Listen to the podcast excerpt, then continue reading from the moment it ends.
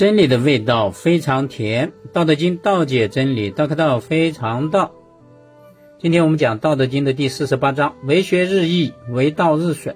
损之又损，以至于无为。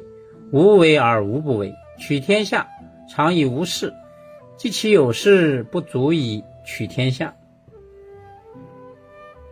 为学日益，啊，我们学习就是每天要增加积累知识。为道日损，学习道的规律和法则，就是每天减少欲望的干扰，降低过度欲望给我们带来的损害。损之又损，以至于无为。不断的去减少欲望带来的损害，坚持这样去做，就会达到一种境界。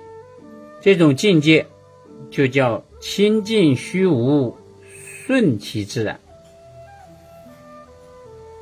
而清净虚无，顺其自然，就会表现为没有什么事情不能做成。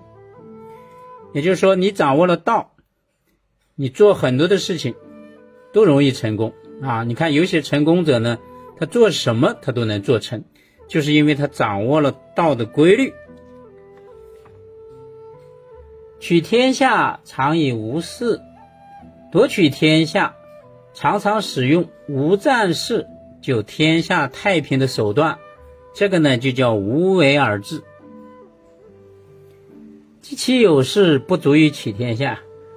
如果你经常使用战争的手段去夺取天下，就说明你不应该获得这种治理天下的资格。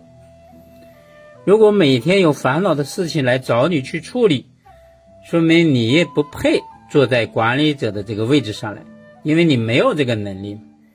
真正的懂道的管理者，你看上去他一天无事，但是他管理的特别好，这就叫无为而治的境界。